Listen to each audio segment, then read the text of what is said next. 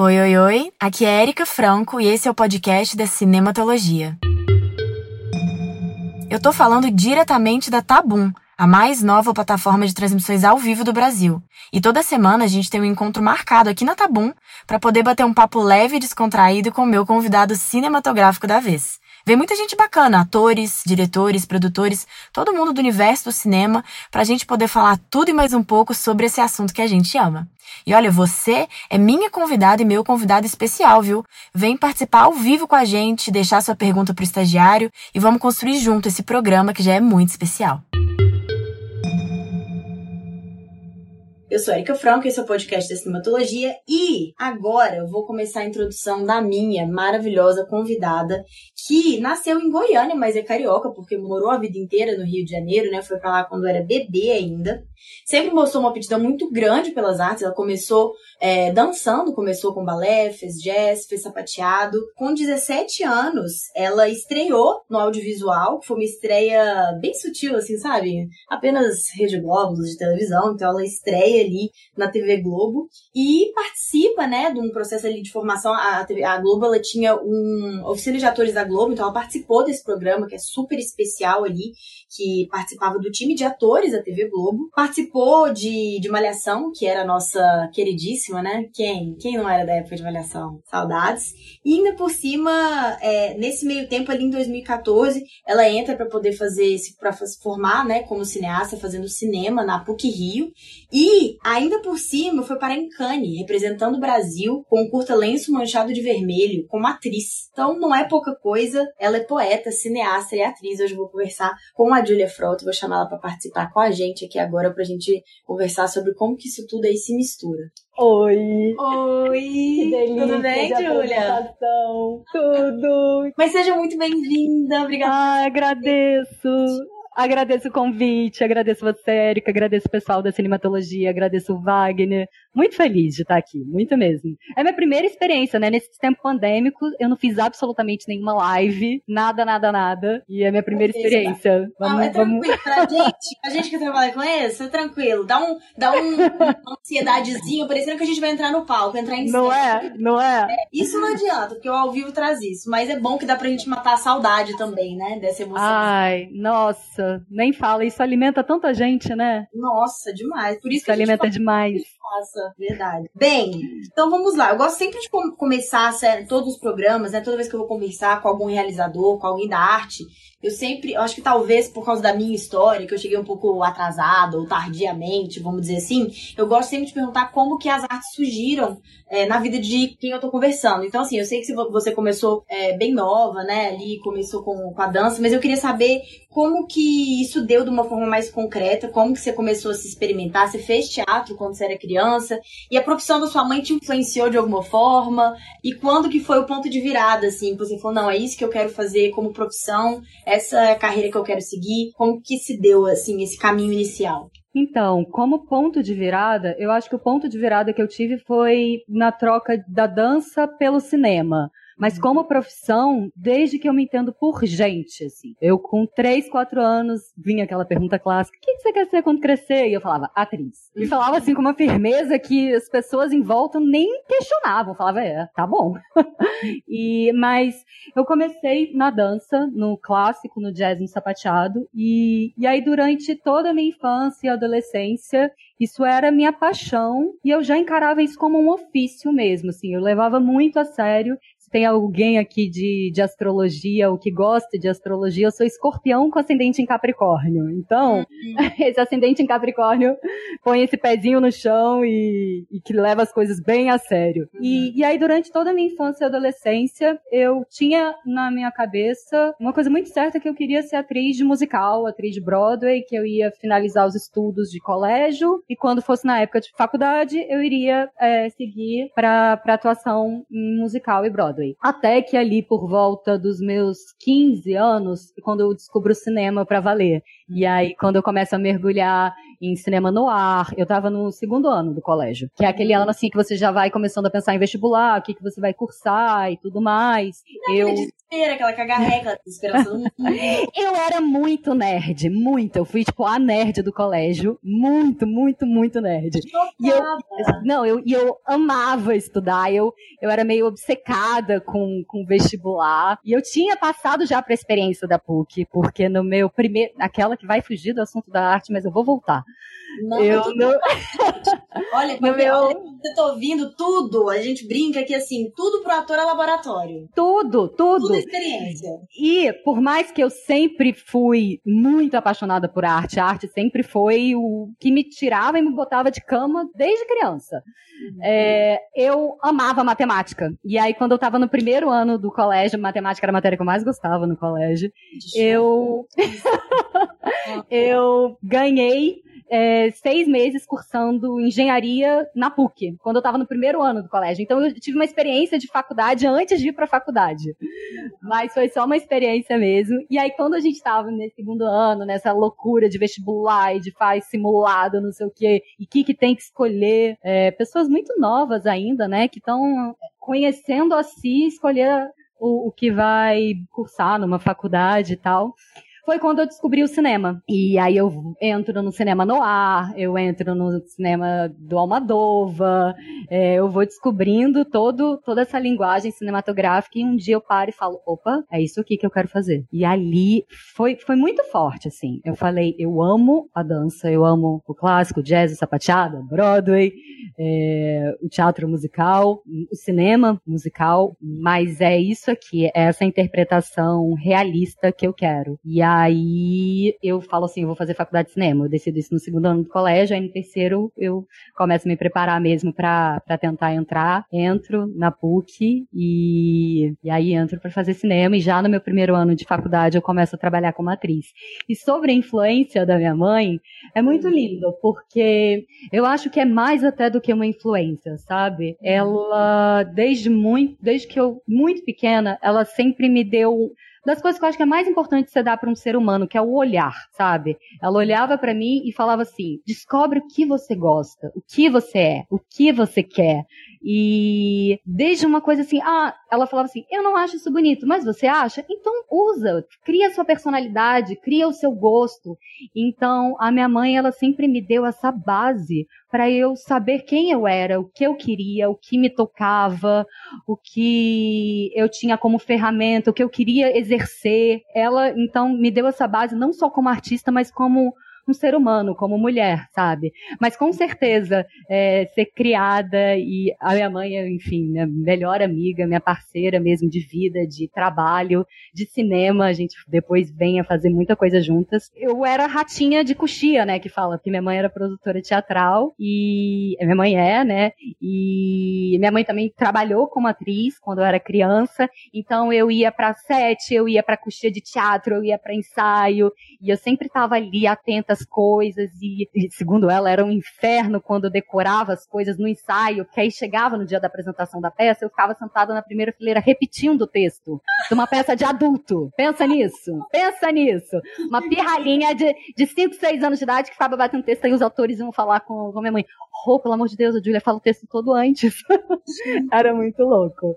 E, então, com certeza, teve essa, essa influência, mas é mais do que uma influência, é essa base e essa liberdade para eu entendendo quem eu sou, o que eu quero, o que eu gosto, e isso é muito importante. E esse olhar que eu acho que é fundamental para um ator e para um artista de, desse exercício de tentar olhar com o olhar do outro, tentar entender com o sentimento do outro. Eu acho esse exercício muito importante para um ator.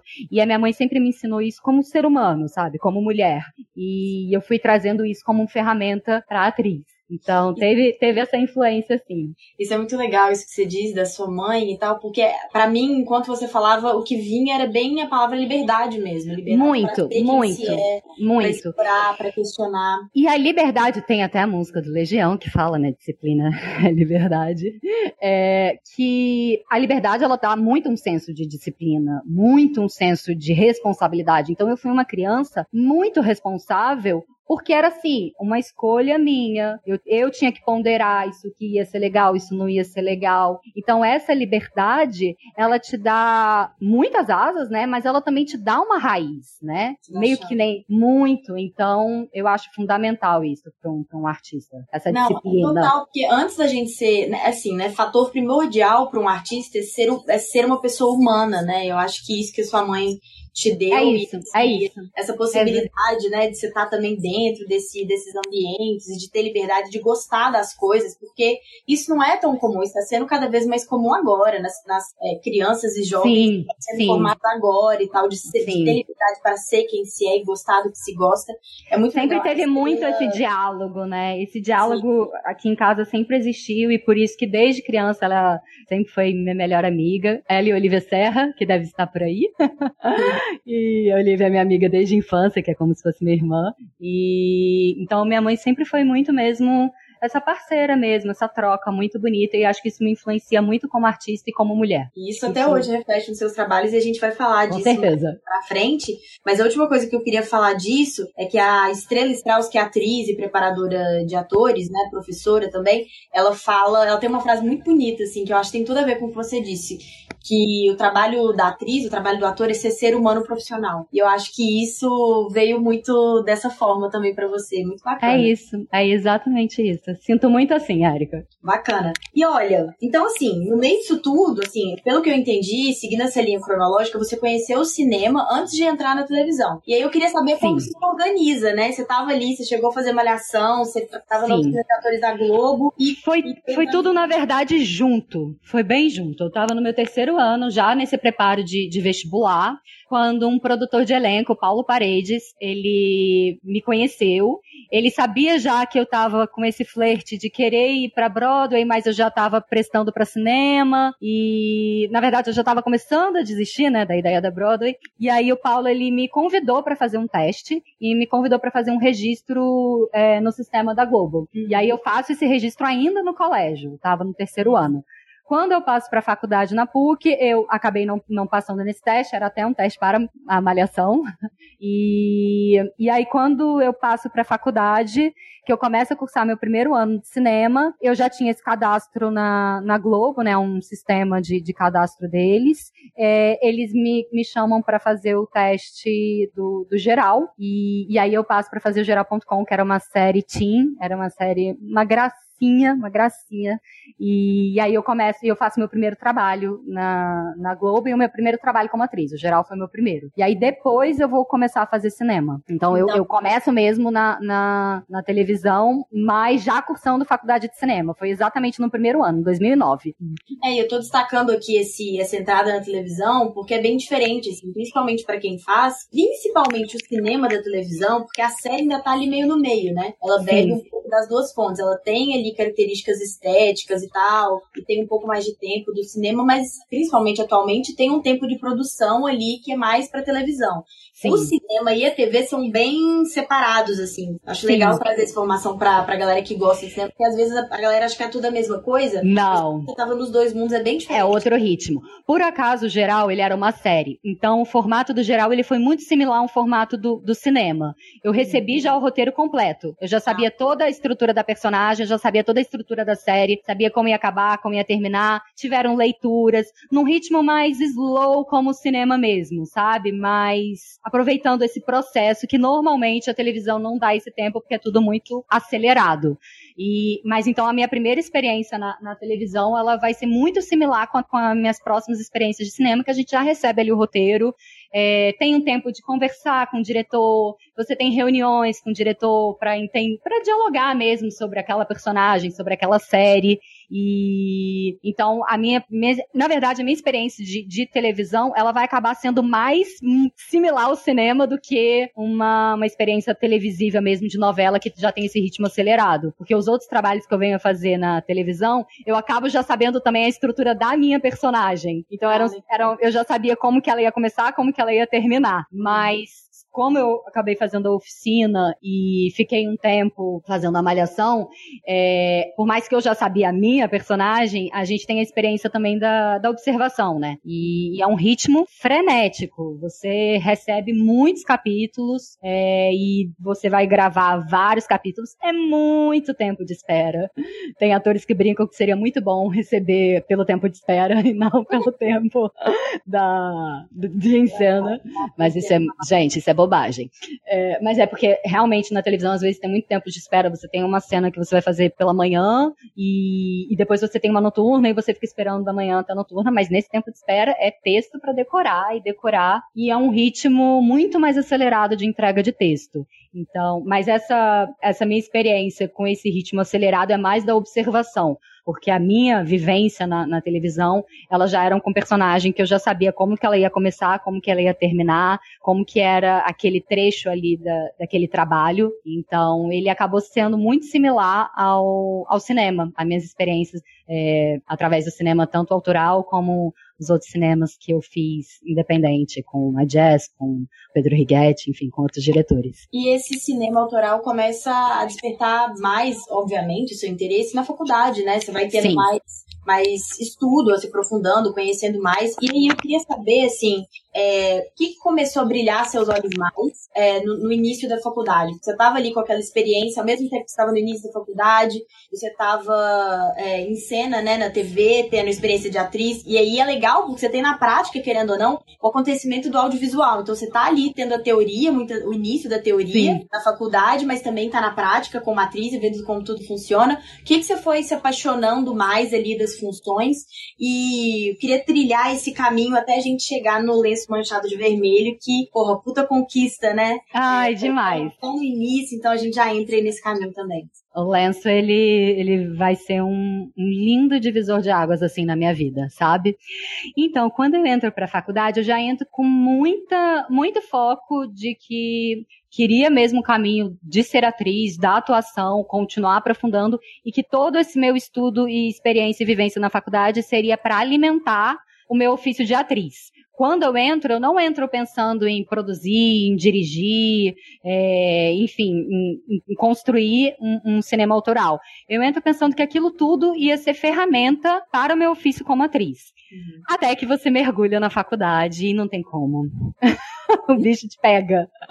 E aí eu começo. A, a, primeira matéria que eu me apaixono, na realidade, é roteiro, e que foi o único ofício que eu nunca, nunca exerci. É, tem algumas Ainda. pessoas. Tem, é, tem algumas pessoas que falam assim: ah, você é escritor. Eu falo, não, sou poeta, porque tem a diferença de fazer poesia e outra de você escrever, ainda mais escrever um roteiro de cinema. Uhum. Mas a primeira aula que, que vai me pegar muito era a aula do zero, uma aula absurda, tanto até que eu fiz a matéria do Zé depois eu fiz de novo e depois eu fiz como ouvinte, que eu já, já tinha pego todos os créditos, não precisava mais.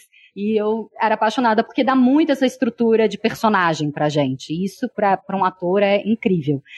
Só que aí a gente começa a fazer as aulas, eu vou fazer a aula do Walter, e Walter Lima Júnior, de direção, e ali eu começo a fazer, faço o meu primeiro curta pra aula dele. Até então era um ofício, é, desculpa, não era um ofício, até então era um exercício de aula, só que eu levei super a sério. Eu falei, não, então se é pra fazer, vamos fazer pra valer. É e aí foi minha.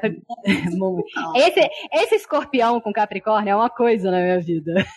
esse Sol em escorpião e esse ascendente Capricórnio é uma loucura. E aí a minha primeira parceria com a minha mãe, ela me auxilia na produção desse, desse curta, que se chama Antônia. Eu não atuo nesse curta. E era um curta de exercício mesmo, então era um diálogo já definido. E era um diálogo, assim, muito difícil, que você tinha que tentar construir uma, uma história para aquele diálogo. Que era um diálogo meio assim, você quer, era mais ou menos isso, você quer ovos mexidos ou ovos estalados? Tipo, eram umas coisas assim que você fala assim, cara, como que eu vou fazer uma história com isso? E, isso, e aí eu faço esse exercício pro Walter e eu falo, eu amei isso, é isso, vou fazer isso. E eu falo, vou fazer um filme, quero dirigir, e aí eu vou estar em cena e eu quero experimentar isso de estar em cena como atriz, mas também estar com os olhos fora, dirigindo. E aí foi quando eu fui fazer o Amásia, é, ali em 2013, e depois eu faço o Amenta. E entre o Amásia e o Amenta vem o Lenço Manchado de Vermelho, que foi um filme que era tanto o Amásia como a Menta, eu faço a atuação, a produção e a direção, e o roteiro é da Rosana Oliveira, que é a minha mãe. E o lenço, ele foi para uma matéria da PUC, que era uma matéria de produção. E é, é muito interessante esse sistema da PUC. Eu tô um pouco desatualizada para saber como que tá acontecendo agora nos últimos anos, porque eu entrei na PUC em 2009, eu me formei em 2015, porque eu tive que fazer algumas pausas por causa de trabalho em televisão, a oficina, algumas coisas. Então, eu pegava uma matéria, teve um, no ano da oficina, eu tive que é, travar mesmo a PUC por um ano porque eu ficava na oficina 24 horas. É, era, era, não, era de segunda a segunda, a gente tinha sábado livre, domingo a gente trabalhava também. E, e aí o lenço, é, essa estrutura era muito interessante. Você, os alunos apresentam um projeto, então eu estava como, como aluna também desse projeto, então eu não era só atriz do lenço, eu também era produtora de elenco. Foi minha única experiência como produtora de elenco. Interessantérrimo a gente entender o outro lado da produção de elenco. Foi uma experiência assim que me, me virou chaves, sabe? De porque quem é ator sabe, a gente faz vários testes, são muitos mais nãos do que sim. E às vezes você faz um teste, você vai bem no teste, você não pega aquele trabalho, e o teste ele não é uma resposta se você vai bem ou não. Não é que nem um, um, outro ofício que é se você vai bem, você passa. Se você faz não um é teste para um... né? não, não, não é uma prova que você vai bem. Existe uma coisa assim, eu lembro que nesse, nesse no lenço manchado que eu fiz a produção, a gente foi testar o ator que seria o meu pai, uhum. só que uhum. durante a história, ih, tô dando spoiler do filme. Durante a história as pessoas pensam que ele é meu marido, dei um spoiler total. E é um filme no ar. E, e aí tinha um ator que foi muito melhor no teste. Foi tipo. Já, mentira, gente, ele não foi muito melhor. Ele foi muito bem. E, e teve o ator que ele foi muito, muito bom, que foi o que passou. Só que ele tinha o queixo do personagem. E a diretora falava assim para mim: ele tem o queixo do personagem. E eu falava, mas você não gostou do outro teste? Ela, gostei, mas esse aqui tem o queixo do personagem. Então é muito louco isso de teste, sabe? É. Enfim, tive essa, essa experiência Acho que falei coisas que eu devia falar.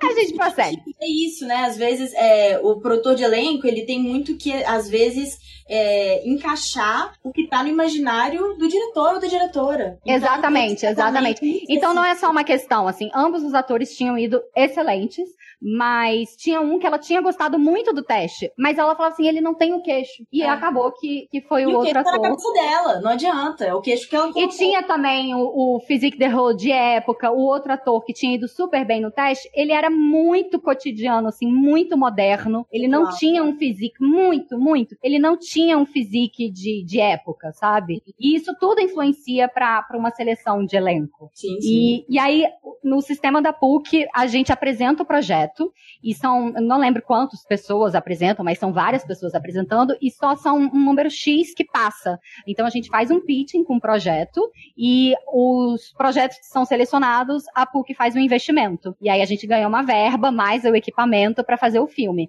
Então o lenço ele nasceu disso, ele nasceu de um projeto do, da PUC, a gente passou com pitching, e, e aí a gente foi fazer, a gente recebe essa verba da PUC, recebe esse equipamento e, fiz, e filmamos. E aí depois que o filme está todo pronto, a gente faz todo o sistema de registro, tudo direitinho.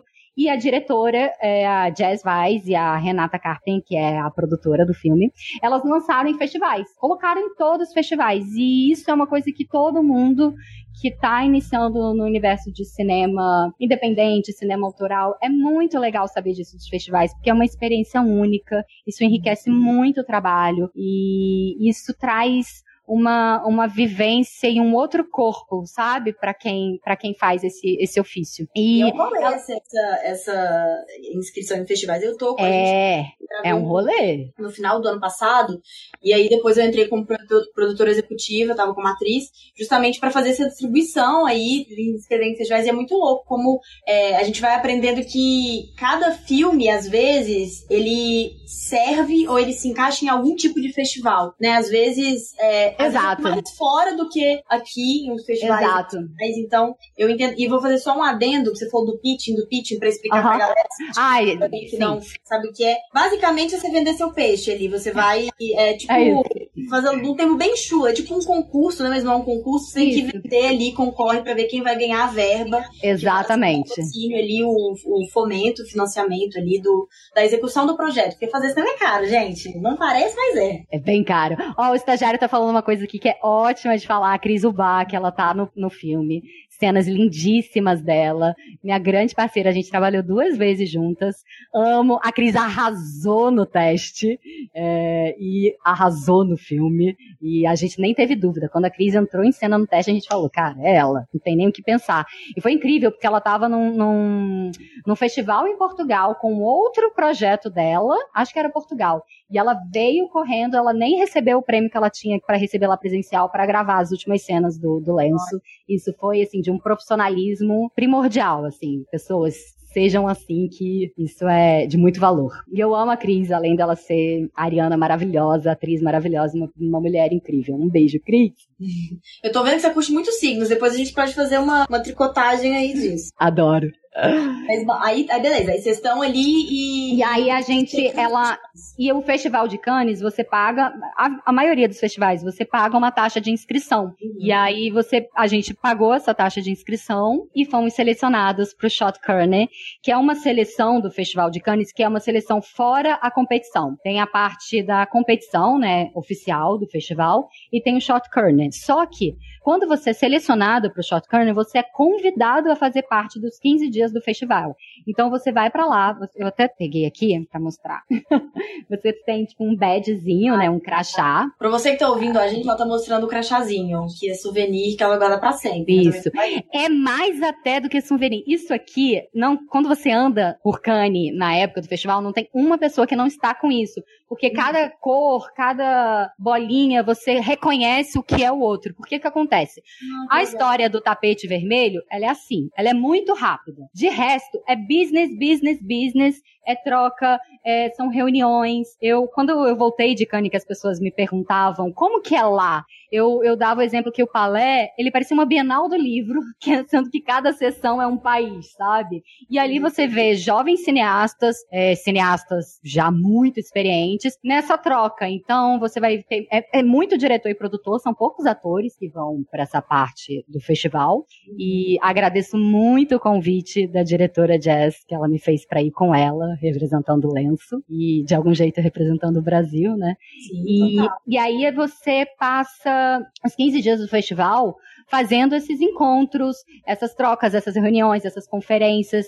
A gente tem muito, é, a gente aprende muito. Eu tive uma, uma conferência super especial com a Sofia Loren Nossa. e foi assim, de arrepiar. Foi inclusive no dia da apresentação do nosso filme. E como funciona o Shot? Você fica ali como é, convidado do, do festival, então com esse, com esse badge você tem acesso a todos os lugares do festival e, e você tem as reuniões. E assim, o dia inteiro a média do que a gente dormia nos 15 dias era tipo 4 horas por noite. É muito punk rock, é bem punk mesmo. E aí Deve você. Tem também depois, né? Não tem ali o famoso barzinho? Tem um barzinho? Tem! Só que esse barzinho você continua nas reuniões, porque é por isso que esse badge era importante, que as pessoas identificavam de qual sessão você era, de qual país você era, qual se você é ator, se você é produtor. E continuava assim, era o dia inteiro, da manhã, tarde, noite, madrugada, as pessoas meio que trocando business ali cinematográfico. E, por exemplo, uma pessoa que chega com um curta, ela tenta vender esse curta para virar um longa. É, você E aí tem os pavilhões, tem o palé principal, né, que é onde tem inclusive o Teatro Lumière, que é, meu Deus, foi um dia que eu não aguentei, eu chorei quando eu entrei no Lumière. É uma emoção absurda para quem ama cinema. É absurdo você olhar para aquela tela e você falar o ar daqui é película, sabe? É um ar de película. E, e aí tem os pavilhões, tem o pavilhão italiano, o pavilhão americano. Então você vai trocando é, um, um, um, cineasta de, sei lá, dos Estados Unidos tenta vender esse projeto para um produtor para um programador, é, sei lá, da Itália. Então você vê o dia inteiro e são reuniões e palestras, palestra do diretor da Vimeo, é, a Jessica Chastain estava lá na época, no ano de 2014, e o tapete vermelho a gente tem acesso, e é, mas é muito rápido. O tapete vermelho você piscou, acabou, pronto. O resto é reunião, reunião, conferência, e é muito aprendizado. Eles ensinam muito sobre o festival, eles ensinam muito sobre cinema, e quando você tá com dentro do Short Corner, você tem um dia para você exibir o seu filme numa mini sala de cinema. E aí, como você tá ali o dia inteiro, na, nos 15 dias do festival, fazendo esse, essa troca, né? Você pode convidar alguém que você conheceu, algum produtor de algum país, de, enfim, de algum longa, e aí você faz a exibição do, do seu filme, e é, é muito emocionante você ver seu filme numa tela, numa cabine pequenininha em Cannes. Então, assim, eu, eu super incentivo quem está fazendo cinema, faz isso. É, a seleção de Cannes é muito diversificada. O nosso filme era um filme noir, era um curta de 15 minutos, mas a gente viu vários curtas de, de várias linguagens diferentes e, nossa, valeu muito a pena, sabe? Muito mesmo. E foi trouxe para mim uma eu volto de Cannes com uma outra uma outra garra em um outro corpo e, e até mesmo novos novas ferramentas, tanto como atriz como cineasta, sabe? E eu incentivo demais, demais. Eu acho que tem muita gente que não sabe disso e acaba não colocando os seus filmes em festivais e passando por essa experiência que é muito enriquecedora, muito mesmo. Muito legal. e que volte agora, né? Já, já voltou, mas que agora cada vez, acredito que não sei se teve essa, essa seleção no festival desse ano, mas que volte que a gente possa poder fazer isso presencialmente de novo. Sim. Porque, assim, os festivais muitas vezes continuaram é, online, mas não é a mesma coisa, não né? é a mesma coisa. Inclusive, pessoal que estiver assistindo aqui, Rio de Janeiro, Festival do Rio, tá começando. Vamos assistir. Vamos assistir os filmes nacionais, prestigiar o nosso cinema. Nosso cinema é muito rico e precisa desse apoio, precisa desse suporte, precisa dessa visibilidade e desses aplausos mesmo, dessa, dessa energia da gente. Estamos precisando. O Caio Gulani, eu fui numa, numa palestra, numa masterclass dele no Festival de Brasília, inclusive, em 2019, que ele estava falando justamente disso, das coproduções, porque ele abriu, eles abriram com a Gulani é, o festival em 2019 com um filme que era. Agora não vou me lembrar o nome certo, vou falar o nome errado. Mas era uma, uma coprodução deles com, com a Itália, uma coprodução é, com cinema, com, né, com produtora de lá, eu acho. E ele tava falando justamente disso, assim, né? Que essas viagens, esses festivais, principalmente de Cannes, ele tava falando que era esse feirão mesmo, todo mundo vendendo seu peixe, querendo fazer negócio, se apresentando. E é muito legal a gente, enquanto aí tirando, colocando um pouco a sua, a sua personatriz ali, tá nesse meio e poder ver aquilo e entender e vender o nosso também. Olha, Demais. Sou, né? Muito legal, muito, muito legal. É, mas então, já que a gente tá falando dessa miscelânea aí de, de habilidades, eu queria entrar um pouco na poesia. Como que a poesia chegou na sua vida? O seu livro de poesia escreveu ah. Meu Deus! Então, contar Sim. um pouquinho pra gente é, sobre isso, pra gente ir chegando no seu novo projeto que tem ali fronteiras, né? Você usou essa palavra quando você foi me descrever e eu adorei. Sim. Eu queria abordar isso também.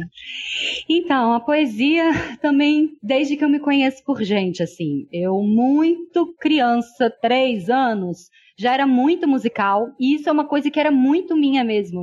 Minha mãe conta que eu pegava, lá em casa ninguém escutava tanto música como eu, assim. E eu pegava e comecei a escutar Chico, Caetano, Cássia, fui mergulhando na MPB, e por mais que a melodia me pegava, eu ficava muito com as letras. Uhum. Então eu acho que a poesia para mim nasce nessa minha paixão pela MPB e pelas letras, sabe? Eu ficava escutando as letras e depois eu li, pegava para ler, pegava para escrever as letras e ali eu fui criando essa essa paixão mesmo por poesia e depois um pouco mais velha eu vou entrar mesmo no mundo literário poético, eu vou conhecer Caio Fernando Abreu, vou conhecer Clarice e aí por enquanto era só uma coisa de amante mesmo. Eu, eu, eu me entendia com a poesia como só amante da poesia. Eu, eu me deleito com a poesia, mas nunca pensei na poesia como um ofício, sabe? E, e ali por volta de 2016 eu começo a escrever poesia mais como uma catarse. Quando eu corria, me vinham umas coisas na cabeça e eu acabava de correr, eu escrevia. E no início a poesia foi indo como uma catarse, uma catarse, até quando ali no final de 2016 eu começo a entender que tinha uma estrutura ali. E aí eu fui começando aos poucos assumindo isso como um ofício, mas eu vou assumir isso mesmo um pouco depois. E aí eu faço meu livro, Brutal Delicadeza, e é um livro que ainda não fechei, porque nos últimos tempos eu fiz dois capítulos novos, ele já estava fechado, registrado, Biblioteca Nacional, tudo pronto, eu peguei, falei, então, preciso registrar mais dois capítulos. E agora não, agora tá fechado e vou, vou lançar ano que vem. Mas ali em dezembro de 2018 eu começo a fazer um corpo fílmico para essas poesias. E aí eu faço Brutal Delicadeza Filmes, e, e aí eu começo a misturar o cinema e a poesia. Não, eu me identifico muito com o que você diz. Assim, é, é, é impressionante como tem alguns artistas que têm uma certa trajetória, um certo olhar, assim, que a gente se identifica e vê semelhanças Tô muito curiosa para poder é, ver o seu livro, ler o seu livro e sobre esse, é, sobre o novo projeto, né, do, do Doc, ponto Doc, hum, que é o que eu quero para entrar pra gente poder falar dele. Ai, estou apaixonada. É, eu, eu, assim, me identifiquei muito com, essa, com isso que você disse, assim, da música, da letra da música, é, e de escrever como uma catarse, assim, isso veio muito para mim nos últimos, nesse, nesses dois últimos anos, e, e é muito louco, assim, como às vezes demora um tempo, né, eu ainda tô maturando aí, saber que, que é isso que eu escrevo também. Então, por isso que eu tô compadecendo, assim, com essa. Pois é. Como, como atriz e cineasta foi um ofício que desde sempre eu entendi como um ofício, tudo que eu fiz na minha vida, desde estudar muita matemática, eu já falava assim: eu quero tirar 10 em matemática porque para ser atriz eu preciso ter o conhecimento de tudo, porque sabe lá o que, que eu vou fazer. então, como atriz e, e que, que, personagem né, que eu vou fazer? Como atriz e cineasta, sempre foi uma, uma escolha mesmo, uma escolha mútua, né? Uhum. A atuação e cinema me escolheu e eu escolhi eles.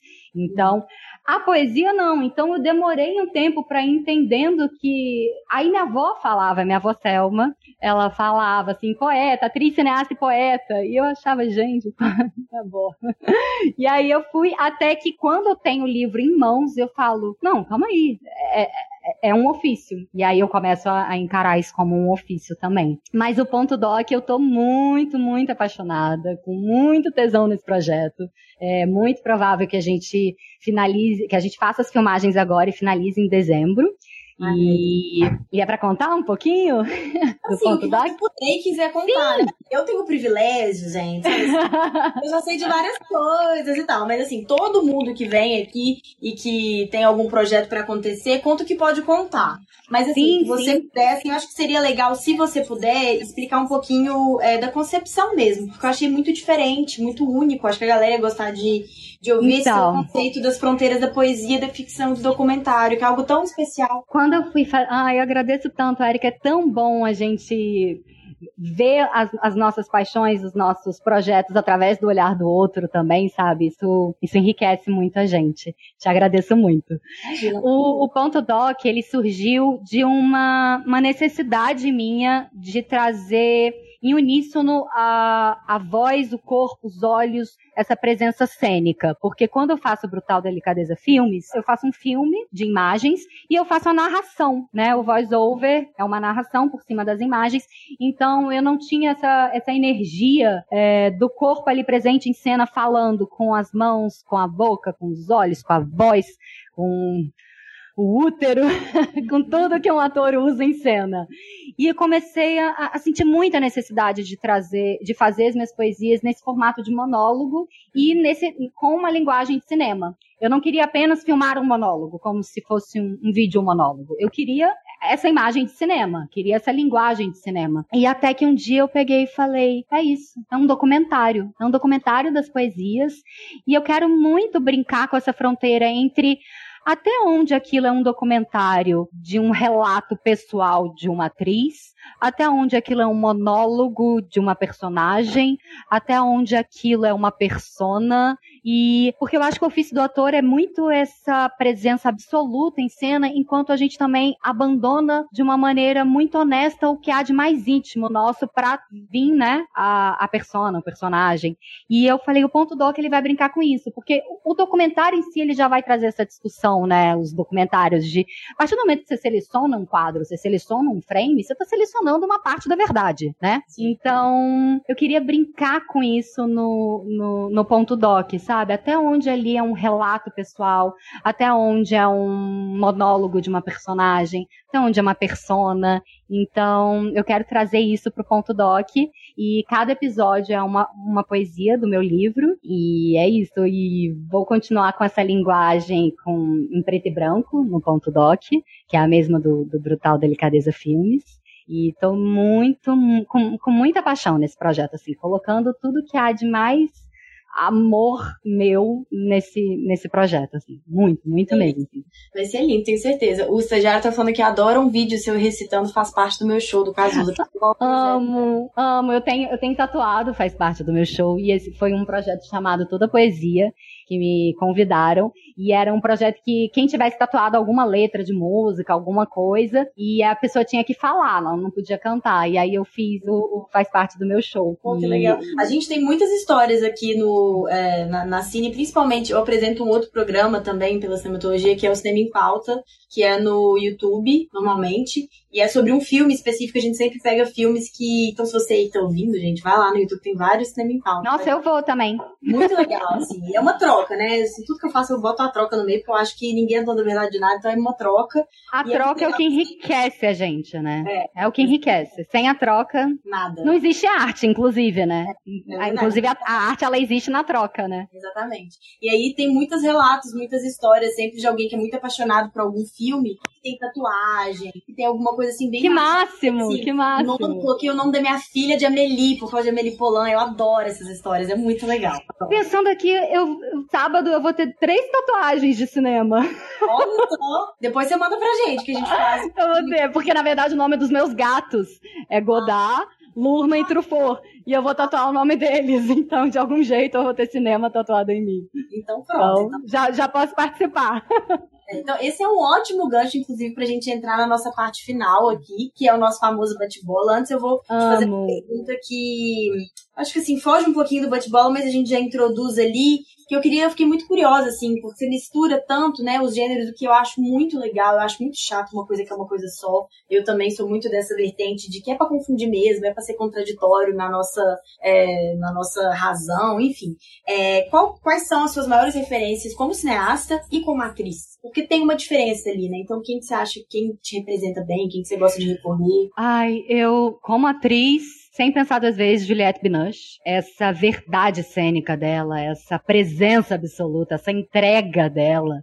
E ao mesmo tempo esse abandono completo do íntimo dela, né? Quem é Juliette Binoche, né? É, é, é uma energia cênica, uma presença. Para mim, assistir qualquer trabalho da Juliette é um, um workshop absurdo como atriz. Sou apaixonada, apaixonada. Como brasileira, eu amo o trabalho da Cássia, que eu acho que é exatamente essa mesma linguagem, essa honestidade cênica, sabe? Isso me seduz muito, assim, isso me instiga muito. Como cineasta, ai, muitas referências. Eu comecei tendo a, a referência do cinema no ar. Ele vai me construir muito como cineasta. Cinema do Pedro Almodóvar também, ele vai vai me influenciar muito, assim, vai ser muita referência. O Amásia tem, tem muita referência almodovariana. O Antônia também. E, ai, que mais? Novelle Vague. Novelle Vague vai me influenciar muito como como cineasta, por isso muito da minha escolha de filmar em preto e branco, né? A novela vaga, o cinema no ar. E o Pedro Almodóvar pela construção das personagens dele. É, eu acho que como cineasta e como atriz são, são essas minhas referências. É, Resumindo, né? Porque se, eu, se a gente vai, fosse abrir, a gente ia ficar Sim, aqui mais não, duas horas. Que é pra fazer todo mundo sofrer, tá? Essas, esses É, é, esses bate-bolas bate assim no- É. lá no âmago, né? favorito, porque é muito difícil isso. Então a Nossa. gente dá uma risada aqui é pra dar liberdade da inconstância, de mudar de ideia, porque somos seres humaninhos. Então Não lá. é nem mudar de ideia, né? É porque o, o que a gente mais gosta diz muito o que a gente tá vivendo ali naquele momento, né? É momentâneo. É muito momentâneo. instantes, né? Não é Muito, nada, nada muito. permanente, né? E que lindo isso, né? É verdade. Tudo, a única constância da vida é a inconstância. Tem, um, tem uma frase da Juju que eu adoro que é justamente isso, que a gente torce muitas vezes. Pra, eu falei em alguma outra live isso, que torce para as coisas durarem para sempre, mas a gente deveria é, torcer para elas serem boas enquanto elas acontecem, porque a única certeza que a gente tem é de que elas não vão durar para sempre. Sim, exato. Desviando mais uma vez. Bem, vamos, Ah. vol- vamos voltar. É, me conta então, assim, qual foi o primeiro filme que te marcou? Primeiro filme, primeiro filme. Moulin Rouge. Moulin Rouge, com certeza. Foi o primeiro filme. Eu assistia todos os dias. Todos. Adoro, adoro filmes assim. Todos os dias. Mas foi isso por mais de um ano. Adoro. Você pensa que, assim, o povo da minha casa ficava já desesperado, como quando começava Your Song, como Me. Ai, meu Deus, eu não aguento essa criança escutando Mulan Rouge. Não é à toa que Broadway, né? Então tinha, tem toda uma, uma influência né, dessa, enfim, muito legal. E me conta então um personagem, acho que eu já tenho um cheiro, assim, pelo que você já contou pra gente sobre os seus gostos. Qual que é o personagem, assim, da história do cinema que você gostaria muito de ter feito? Ai, são dois. O primeiro, assim, que eu penso é a Alice do Closer. Eu sou hum. fissurada nessa personagem. Eu amo, amo, amo, amo, amo. E a Jane também do Paris, Texas. Esse uhum. monólogo, quando eu digo de monólogo, eu tenho muito essa referência dessa cena da Jane, esse monólogo da Jane em Paris, Texas. O monólogo também da Frances Ha, é, da Greta, são as minhas duas referências pro, pro ponto doc. E mais personagem assim, Alice do Closer. Para mim é a personagem assim que como eu queria ter feito. Natalie Ai, absurda. É tudo, né? Nossa senhora. Nossa, eu amo esse filme, esse, amo. Esse tudo, né? A gente que, que, é, que é artista, que é atriz e ator, gosta muito de filme de personagem quando Exato. você tá com a cabeça então. Exato, essa estrutura de personagem é o que pega a gente, né, num filme. De complexos, né? As pessoas humanas, pessoas que se contradizem, que falam amo. que querem outras, que é o que a gente é, né? Ai, legal amo. demais também. Já, já, no Closer é um filme que aparece muito aqui quando eu tô conversando com ator ou atriz sobre essa coisa do personagem. Por que será, não é mesmo? Por que será? tá, mas então vamos lá, vamos pra próxima. Se você tivesse que escolher uma produção audiovisual, e aí a produção audiovisual eu digo porque pode ser longa, pode ser curta, pode ser série, pode ser novela, pode ser uma produção audiovisual pra você ver o resto da sua vida. Não pode Closer. Closer. que eu também assisti, assisti já um milhão de vezes, sem falas decoradas. Closer, com certeza. Ah, gente, tem cinema em pauta de Closer, viu? E tem análise também no Amo. canal do filme Closer. Hoje tem muito conteúdo de Closer. Tá. Um filme nacional que tem um lugarzinho especial no seu coração. Ai, eu chega arrepio quando eu penso. Helena é, da Petra Costa. Esse filme, assistam. É das coisas mais sensíveis e fortes que eu vi na minha vida. Quando eu assisti, eu saio do cinema e falo assim, eu não tenho condições de falar com ninguém. E eu peguei, voltei para casa, pus o tênis, saí para correr e corri um tempão chorando, chorando, chorando, chorando, chorando, chorando, chorando, chorando. Quando eu chorei tudo que eu tinha para chorar, eu voltei para casa e falei, tá, agora eu consigo falar sobre o filme. É, é muito lindo. Para mim é dos filmes mais lindos nacionais é esse documentário que, que a Petra faz sobre e para a irmã dela. É, ai, chega a dar um, uma outra energia interna. Muito, ainda mais que é um documentário que a gente sabe, para mim eu tenho isso, acho que todo mundo, quando a gente sabe que aquilo ali uhum. aconteceu de fato, enfim, né, pega de um outro é, jeito. é muito forte, é muito forte e ao mesmo tempo é muito bonito, é muito poético. É, ai, é imperdível, é uma obra-prima nacional, sabe? Petra é incrível. Beleza, Petra. E um filme internacional, não Acossado, Acossado, Acossado do Godard. Tem um lugar muito, muito, muito especial para mim, muito especial. Vamos ver, vamos ver, agora se vai seguir essa mesma. É, não tem mais nem, não é questão de coerência, né? É uma questão bem difícil. Diretor ou diretora? Você já citou vários, então. Godard. Godard. Godard. Beleza. E uma indicação do momento? Alguma coisa que você indica pra galera assistir que você tá curtindo no momento? Então, não é tão do momento, mas eu posso indicar? eu finalizei. Eu... Não precisa ser atual, é uma coisa que é, você tá curtindo... É o, a última série, a, a, última temporada foi ano passado, se chama The Affair, é uma série maravilhosa, eu não sei, eu amo indicar ela porque ela não é uma série tão conhecida, inclusive ela vai falar sobre isso, desse olhar do outro, olhar para outro ângulo, essa estrutura muito complexa de personagens. Esses personagens então se contradizem a cada instante, e essa série é muito interessante porque vai falar de uma relação extraconjugal, e são quatro personagens que, que vão muito influenciar um na vida do outro outro. Só que o interessante é que cada episódio, metade do episódio é a história contada através de uma personagem, como o narrador, e a outra metade do episódio é a mesma situação pelo outro personagem. E que mudam coisas, mudam desde assim, na, na primeira metade ela tava de vestido curto. No, no olhar da outra personagem, ela tava de calça jeans e regata. Então, assim, até as roupas, porque é muito isso, né? E aí vem tocar nisso que não existe tanto uma verdade absoluta assim. A verdade, ela é muito através através de uma ótica que a pessoa vem com as vivências dela, com os desejos dela, com os medos, com as experiências, com os sonhos. Então o The Fé, ele vai tratar muito disso, e são personagens muito, muito contraditórios, complexos, instigantes. A estrutura psíquica da, das personagens é incrível. São cinco temporadas, a última eu acho que foi ano passado. Eu indico muito, eu sou apaixonada. Se eu tenho que falar uma série favorita, é The Affair. Netflix. Tá? Netflix. Netflix. Netflix. É incrível. E os atores, assim, dão um show.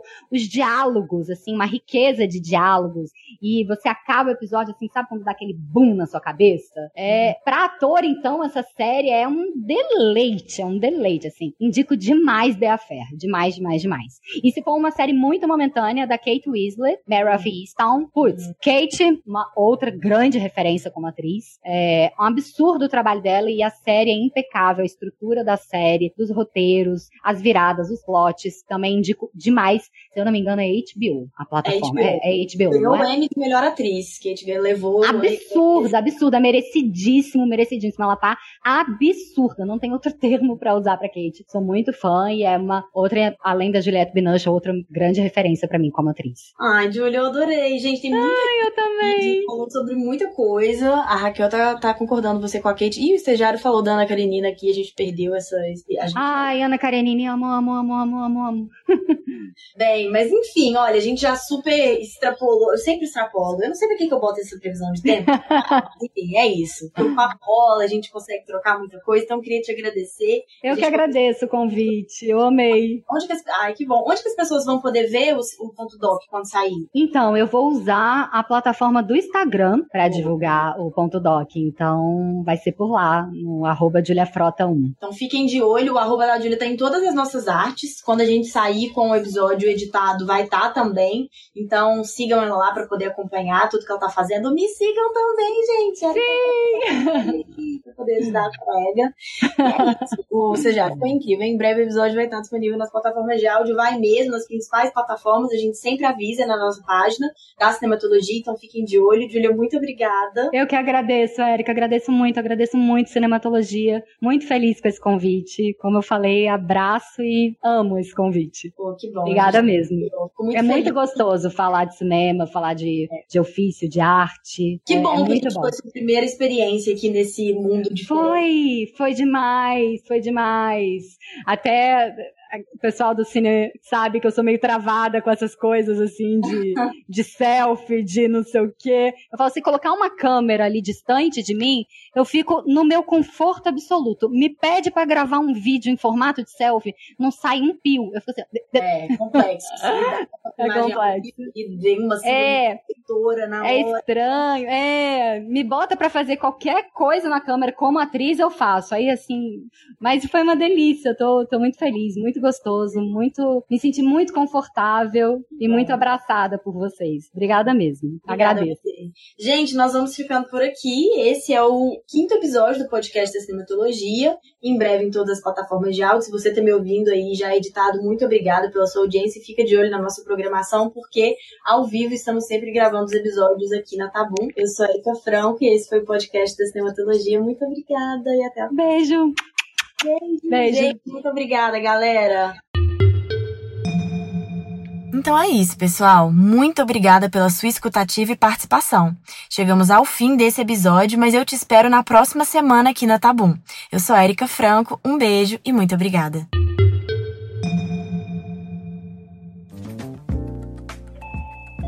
Você ouviu uma edição fonohouse.com.